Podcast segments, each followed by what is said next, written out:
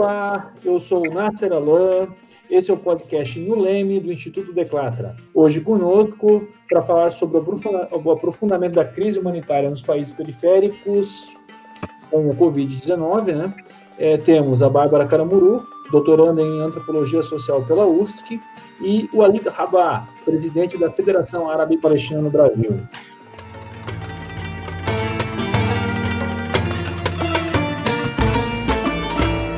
Olá, Wali, como vai? Tudo bem? É um prazer receber. Tudo bem, Nancy? Tudo bem? Prazer estar com vocês, uma honra. Imagina, a honra é toda nossa. Tudo bem, Bárbara? Oi, tudo bem? É um prazer também estar com vocês. Obrigada pelo convite. Imagina, nós que agradecemos. Gente, o áudio ele pode não estar com a qualidade que você já está acostumado, acostumada, porque, em razão do confinamento, nós estamos fazendo essa gravação desse podcast é, pela internet. Então, é um, estamos no trabalho remoto, nos nossos home office, fazendo a gravação desse podcast. Então, isso sempre causa um prejuízo é, em relação à, à, gravação original, mas entendemos que é necessário a gente aproveitar esses momentos para fazer essa, as que são importantes e continuar o nosso trabalho nos podcasts. Mas vamos lá. Polito, como é que está a situação na Palestina com ah, o Covid? Você pode passar para a gente um breve relato? Bom, é, tudo que diz respeito à Palestina necessariamente nasce demais, obedece a uma lógica, em primeiro lugar, indissociável de tudo que diz respeito à Palestina, que é a ocupação. Então, por exemplo, só para uh, hoje eu peguei um dado sobre Gaza. Gaza tem quase 1 milhão e 900 mil habitantes e tem apenas 250 leitos hospitalares. E Gaza vive um bloqueio desde 2007 que impede, por exemplo, o ingresso, por incrível que pareça, até de perfumaria e temperos, por exemplo. Até uh, eh, 2014, por exemplo, era impedido o ingresso de tomate, é um castigo coletivo. Né? Na Cisjordânia, a situação não é muito diferente, embora ela tenha aspectos que fazem ela diferir de Gaza. Mas veja só como, é, a gente atualizar hoje, os dados do Ministério da Saúde palestinos informam, informaram hoje, diferentemente do mapa, que informa 160, 155 casos confirmados de corona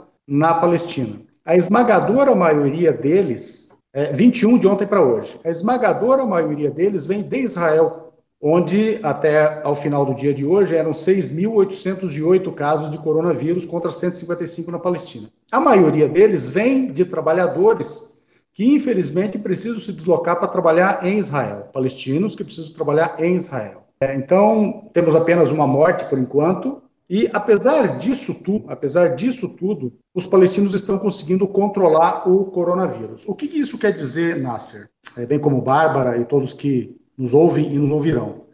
Isso quer dizer que, apesar da ocupação, e é isso que mais incomoda os ocupantes, Israel, o sionismo, os palestinos estão conseguindo dar conta da sua vida. Hoje também, inclusive o presidente palestino parabenizou, a Universidade Palestina de Al-Quds, Jerusalém, criou é, respiradouros com tecnologia dessa universidade, infinitamente mais baratos, e que estão agora numa fase de testes pela Faculdade de Medicina e pela Faculdade de Engenharia da mesma Universidade de Al-Quds, para serem produzidos em massa para os palestinos, bem como, eventualmente, em sobras, serem também é, exportados, cedidos, etc. Acredito que não haverá sobra. Então, de um modo bem resumido, esse é um drama. É, um outro aspecto desse drama, por falar em ocupação novamente, os palestinos estão precisando e vão começar a implantar isso amanhã, milhares de testes preventivos, os primeiros serão 2 mil, adjacentes ao muro do apartheid que Israel construiu para separar Israel da Palestina, bem como nos postos de controles, todos eles controlados por israelenses, que são, na Palestina histórica, o epicentro do coronavírus e não a parte da Palestina ocupada chamada Cisjordânia ou Gaza. Então, os palestinos estão tendo que gastar mais do que pouco têm, ou do que quase nada têm, para fazer esses, essas verificações preventivas. E pelo fato de os israelenses estarem, é, vou utilizar um termo aleatório, né, exportando o coronavírus para a Palestina, os palestinos estão tendo que fazer exames preventivos a partir apenas da modificação da temperatura do sujeito. É, a OMS fala em quatro sintomas, a Palestina está, tendo, está sendo obrigada a utilizar apenas um deles, um dos componentes que são que é a temperatura é, térmica do sujeito, a elevação da, da temperatura do sujeito. Mas, então, ainda assim, mas ainda assim tem teste suficiente, em número suficiente? É, está aumentando. A Palestina inteira tem apenas 250 aparelhos de medição. Está agora, deve, deverá começar a produzir para tê-los mais e deve chegar por um voo comercial entre amanhã e depois. A gente espera que no máximo sábado ou domingo cheguem de material doado, solidariedade chinesa, mais 250 e em seguida eles mais um tanto.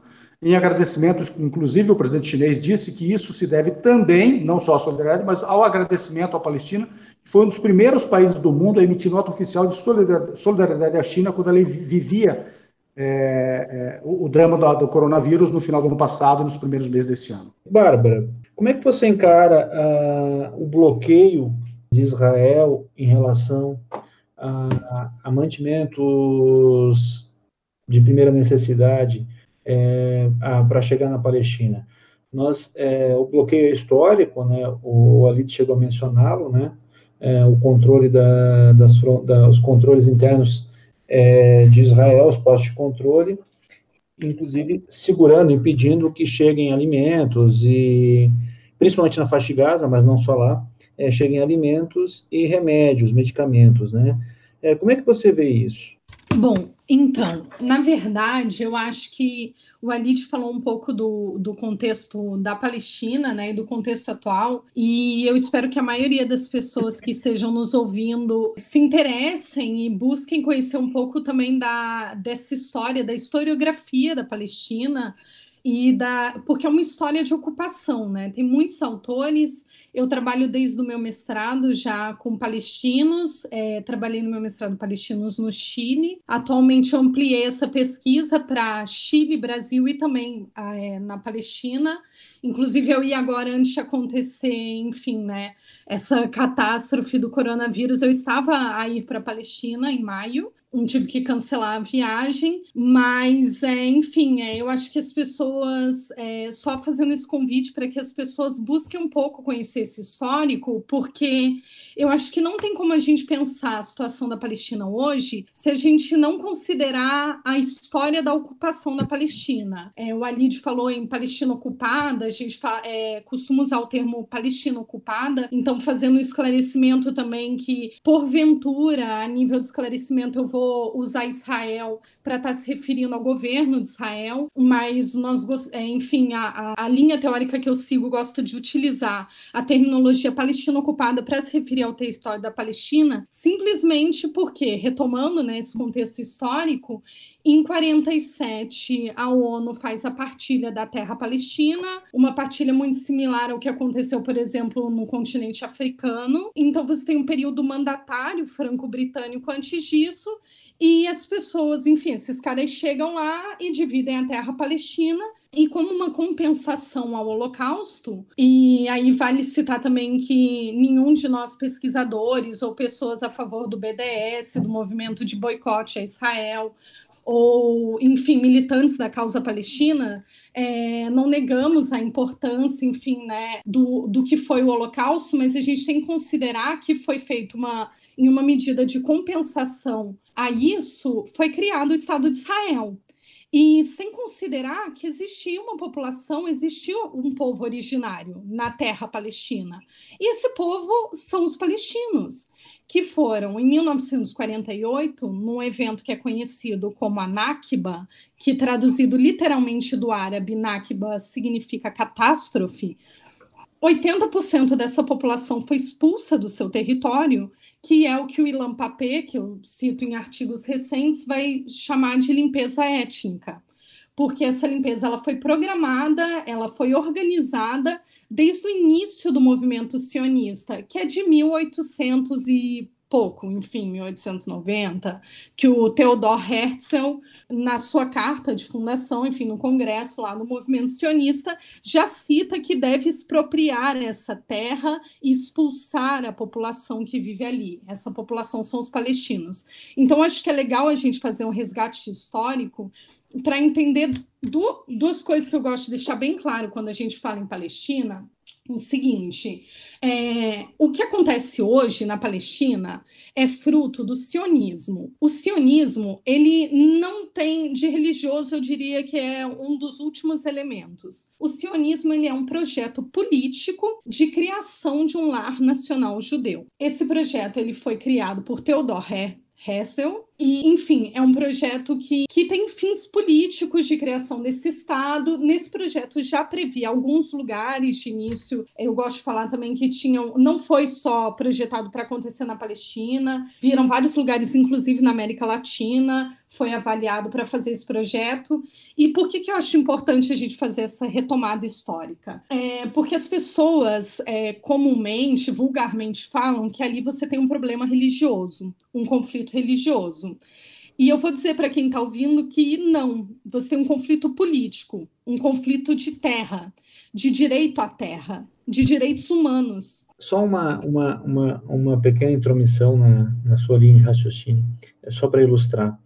Uh, muitas vezes, e aí aproveitando a, a, tua linha de raciocínio, até como fins de esclarecimento, é, a gente faz confusão, muita gente se faz confusão uh, referindo-se é, ao projeto sionista de poder é, com os judeus, ou faz confusão ao referir-se ao Estado de Israel como aos judeus, quando na verdade é, o elemento aí da, do, do, judaísmo é, um, é a religião, né? um elemento religioso que tem lá a sua importância, mas está longe de ser o, o fator es, essencial de, de, de, distinção ou de conflito, né?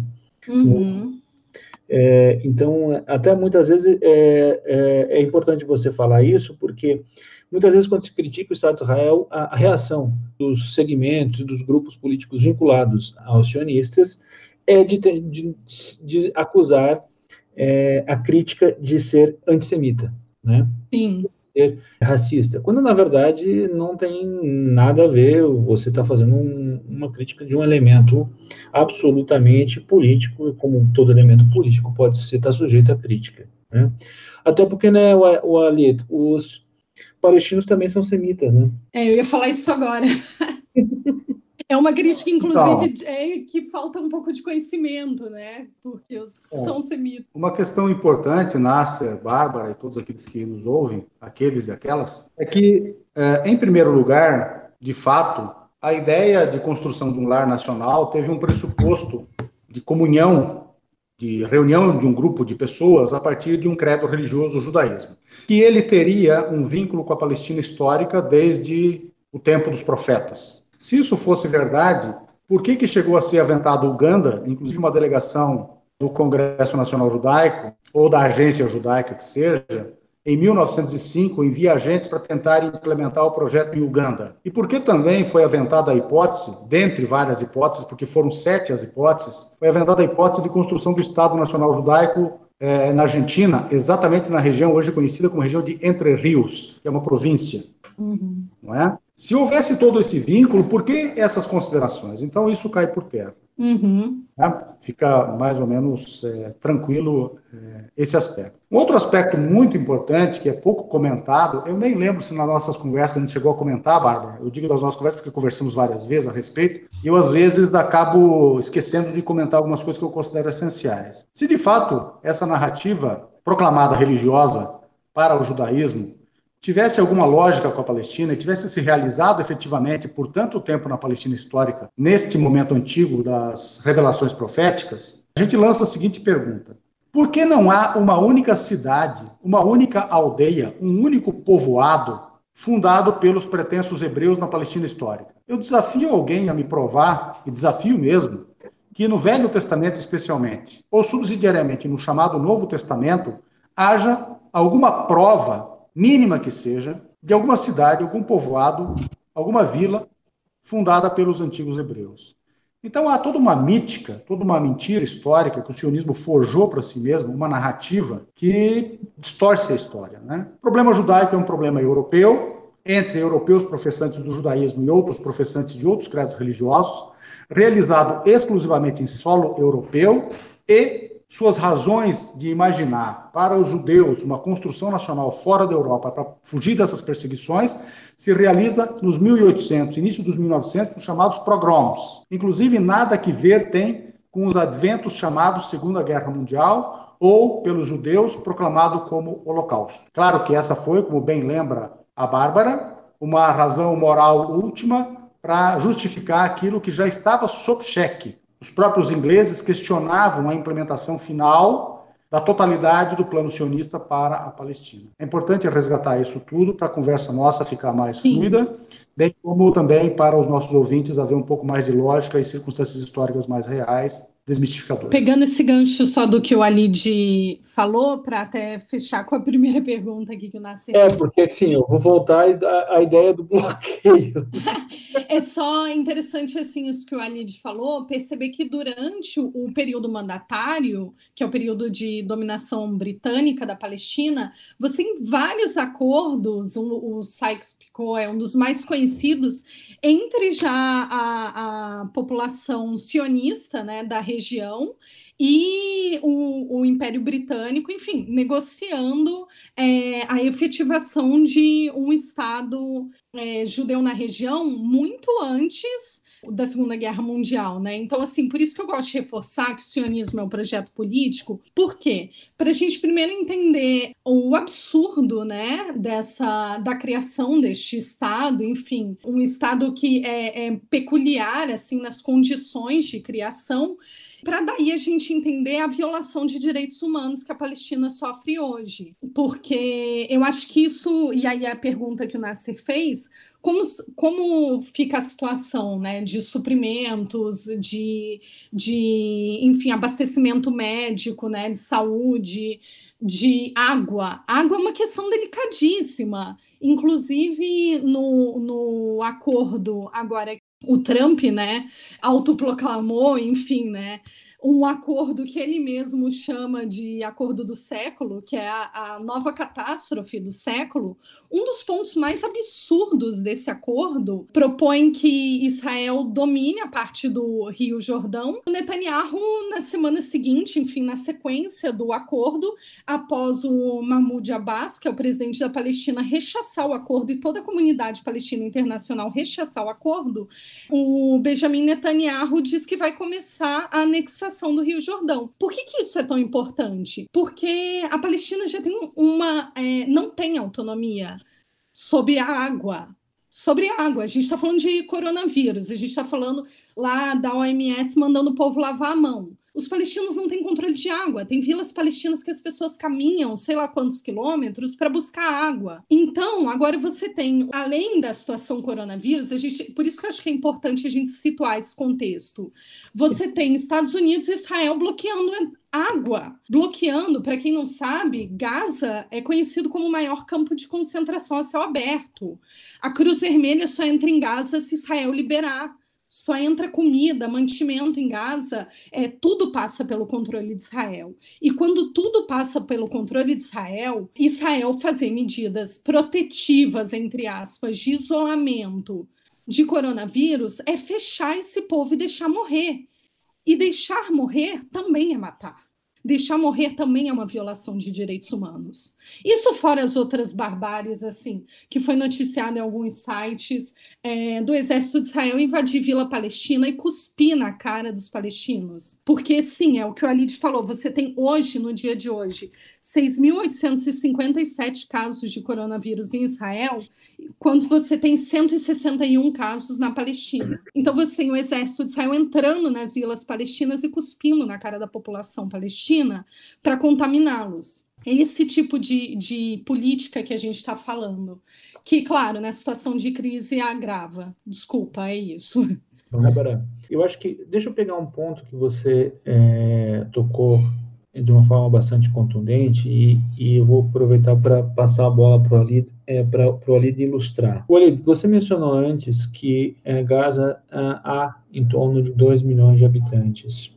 Você consegue, para os nossos ouvintes, descrever o que é Gaza? Dimensão territorial, a densidade demográfica, é, no que, que, se assemelharia às nossas cidades ou os bairros periféricos das nossas cidades Gaza? Para o pessoal ter, ter, uma ideia do que, que nós estamos falando, pelo menos conseguirem enxergar o, o, que nós estamos falando, porque é, aí a gente tem uma noção da, da tragédia humanitária que acontecerá se com o coronavírus sendo transmitido em Gaza. Gaza é um território muito pequeno. Gaza tem, é, corresponde a, quando muito, quando muito, 800 quilômetros quadrados.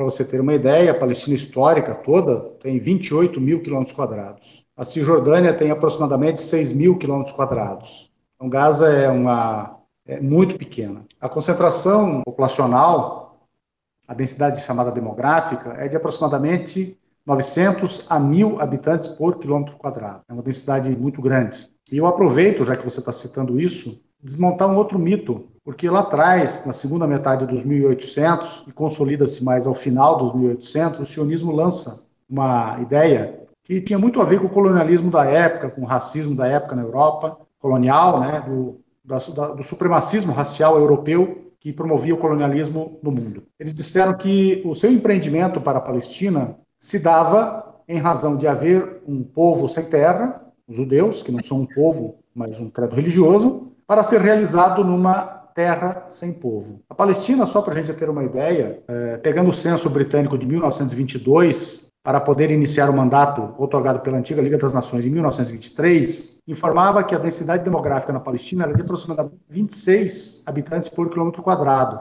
Só para a gente ter uma ideia, em toda a Palestina, só para a gente ter uma ideia, o Brasil tinha uma densidade demográfica nesse mesmo ano que não chegava a 4 habitantes por quilômetro quadrado. E a da China, que já era o país mais populoso do mundo, inclusive praticamente empatando com a população de todo o Império Britânico, no qual estava incluída a Índia, hoje o segundo país mais populoso do mundo, e à época já era, a China mal ultrapassava os 30 habitantes por quilômetro quadrado.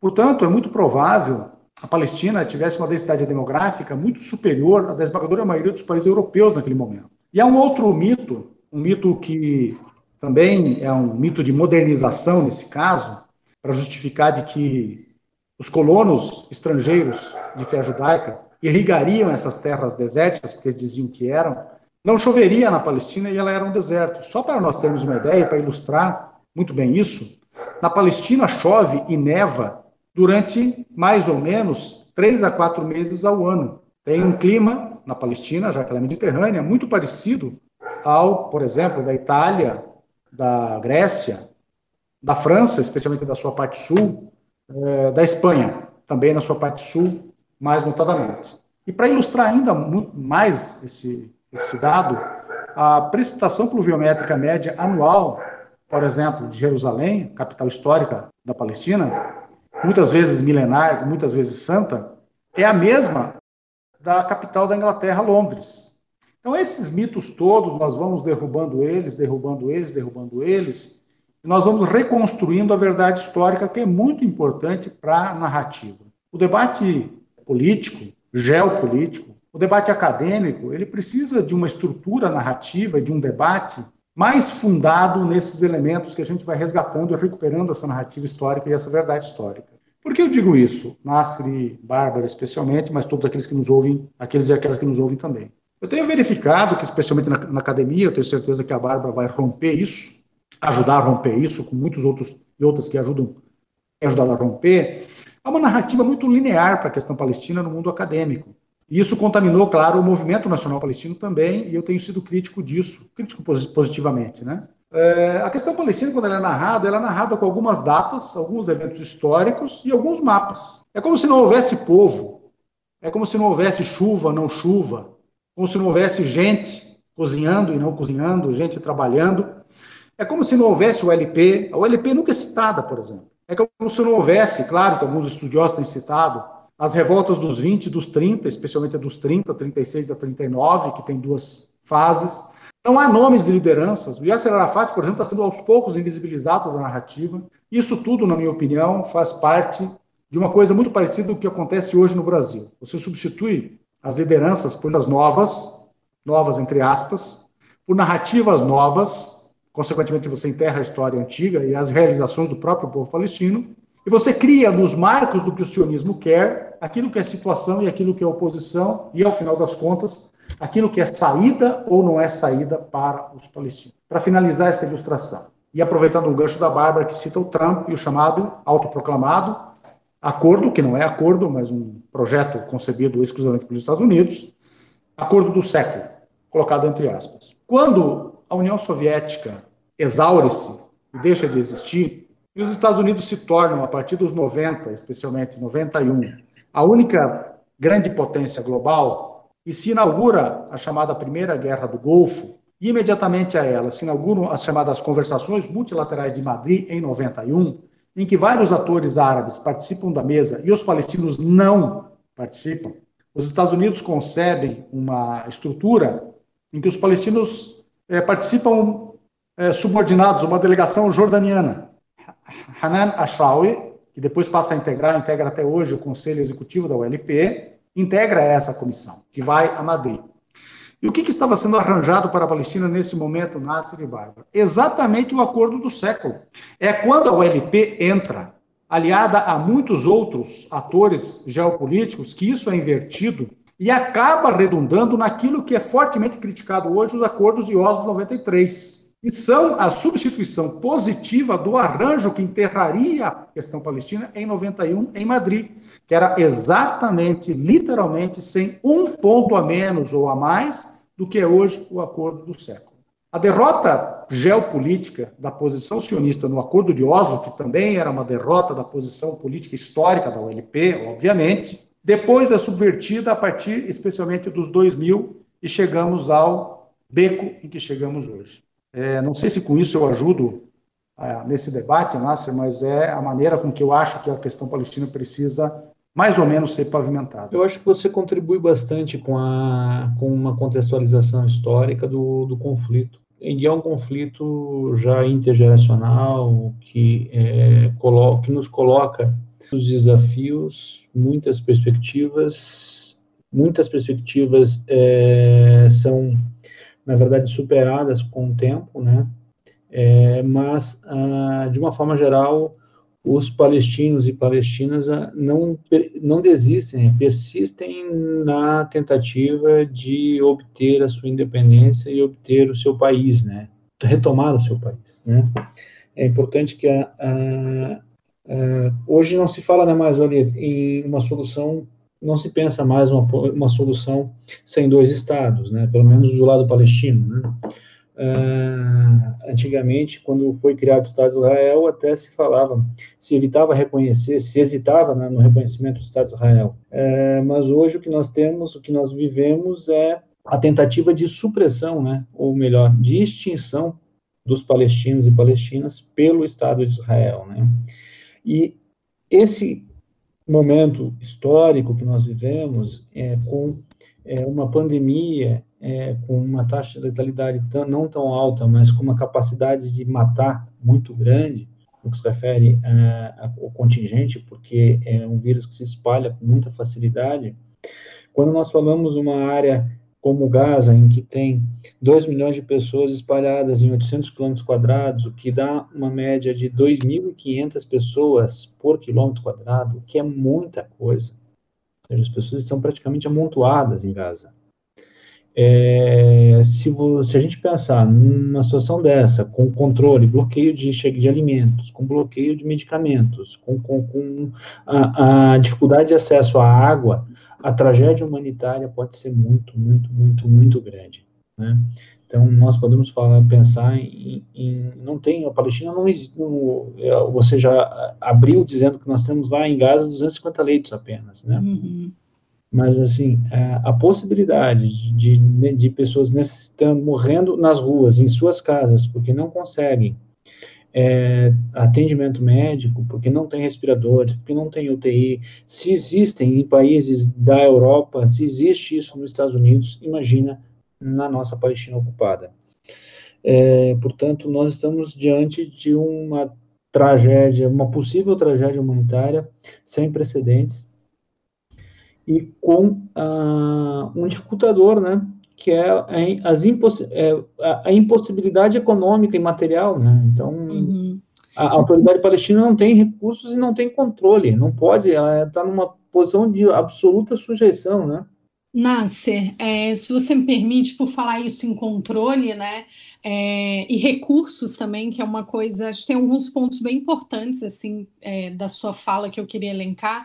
Hoje mesmo eu estava vendo uma notícia acho que foi no DW News, enfim, né, do governo palestino e da questão dos trabalhadores palestinos, que é uma questão muito delicada. Muitos dos palestinos necessitam atravessar os checkpoints e trabalhar em Israel. E as notícias que, enfim, que eu tenho visto em alguns sites, e claro, mídias árabes, sua maioria, e mídia europeia, né, porque também um dos pontos que a gente tem que falar é a omissão da mídia quando se trata do conflito na Palestina mas o caso do, os casos de trabalhadores é muito sensível porque fa muitas famílias dependem de cruzar os checkpoints trabalhar na Palestina ocupada, traduzindo, né, território de Israel. Com o bloqueio desses checkpoints, você tem muitas famílias que estão, enfim, sem acesso a nenhuma, estão sem renda. Para além disso, o que está acontecendo também foi o bloqueio dos trabalhadores que estavam em Israel. Então, as pessoas que estavam trabalhando em Israel, algumas puderam optar, enfim, muitos puderam optar, por continuar, seguir trabalhando em Israel, desde que não cruzasse o checkpoint, não voltasse para sua casa. E aí você tem também o problema desses trabalhadores presos em Israel. E aí a questão do direito do trabalho, também do direito desses trabalhadores, é a seguinte: quando esses trabalhadores adoecem, eu vi uma notícia ontem de um trabalhador que foi jogado do outro lado, no território daí palestino, foi jogado após adoecer.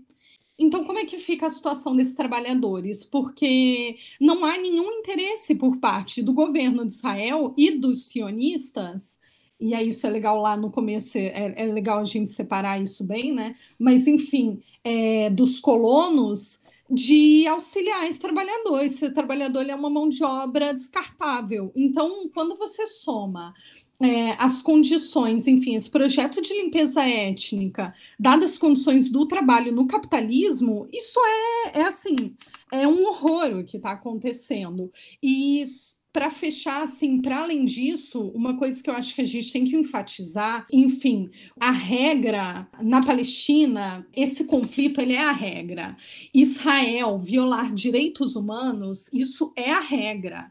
Em 2009 eu comecei a estudar isso porque Israel não é punido. Israel foi criado, é uma questão delicada os direitos humanos, porque Israel foi criado após as convenções clássicas, enfim, é, Convenção de Genebra, o Tribunal, o Acordo de Haia, enfim. Israel não é Estado parte e utiliza disso para, enfim, para se esquivar de um julgamento por, enfim, por genocídio, por violações de direitos humanos no Tribunal Penal Internacional. Isso é importante colocar, porque além do respaldo dos Estados Unidos, Israel simplesmente se coloca impune, impune de forma que e aí finalizo dizendo que no dia 27, é, a faixa de Gaza foi atacada por mísseis é, um avião é, soltou mísseis em Gaza, especificamente no noroeste de Gaza e no leste da cidade de Jabalia, me perdoem meu árabe. Teve um, e aí a gente foca muito em Gaza, mas teve um hospital comunitário que foi destruído na região do norte do Vale do Rio de Jordão, na Cisjordânia. Então, assim, é, a regra é limpeza étnica. A regra do Estado de Israel é, é, enfim, é exterminar palestino. Isso é muito claro. Isso é claro na Nakba, quando eles vão expulsar 80% da população. Isso é claro quando, numa pandemia de coronavírus, em que o mundo prega solidariedade, é, Israel bombardeou Gaza. Isso agora, há quatro dias atrás. Então, acho que é importante citar que, enfim, essa é a regra, é, esse é o projeto político do Estado de Israel, e é por isso que a gente volta lá no sionismo para mostrar como, como a história palestina é uma história de sucessivas ocupações e de, enfim, de hoje dentro da, da academia nós falamos em a grande Nakba, né? Os palestinos com quem eu trabalho, seja no Chile, no Brasil e na Palestina, falam que a Nakba nunca acabou, porque a catástrofe nunca acabou. Eu acho que é importante a gente frisar também como isso não é propagado na mídia. Na mídia no Brasil, o que chegou em sua maioria, tirando os veículos de esquerda, o que chegou no Brasil foi noticiar que Israel tinha cessado fogo e que havia uma solidariedade Israel-Palestina, quando isso é uma falácia. E, enfim, assim, é, eu acho que é isso um pouco do que eu queria trazer hoje. Bem, eu agradeço a tua participação, Bárbara, foi muito elucidativo. A questão da Palestina é uma questão extremamente complexa, né? É, que já não que não que rende vários renderia vários programas. Eu acho que a gente poderia fazer outros, inclusive, para fazer essa discussão. O Alid, é, para finalizar, a Palestina está com lockdown, né? Se eu não me engano. Como? Eu não entendi. É, lockdown, né, na Palestina. Eles estão com o sistema de confinamento com é, a decisão da autoridade palestina e as pessoas não podem sair de casa, é isso, né?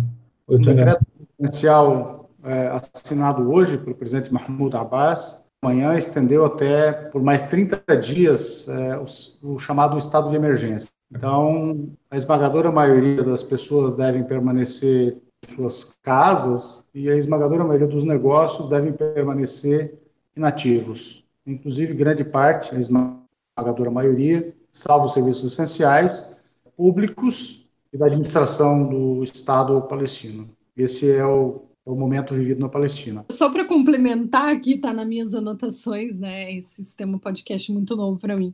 Mas eu tô com, em contato com algumas pessoas na Palestina e uma coisa que, é, desculpa, faltou aqui na minha fala, eu gostaria de deixar claro, aproveitando esse gancho, é que dá para a gente ver tanto em termos numéricos, mas também, enfim, mídias palestinas e pessoa, população local que a gente tem contato é, tem informado de ações é, comunitárias de prevenção para além da ação do governo, é, eu acho que é também importante a gente, a gente focar um pouco nesse outro lado também, que são essas pessoas.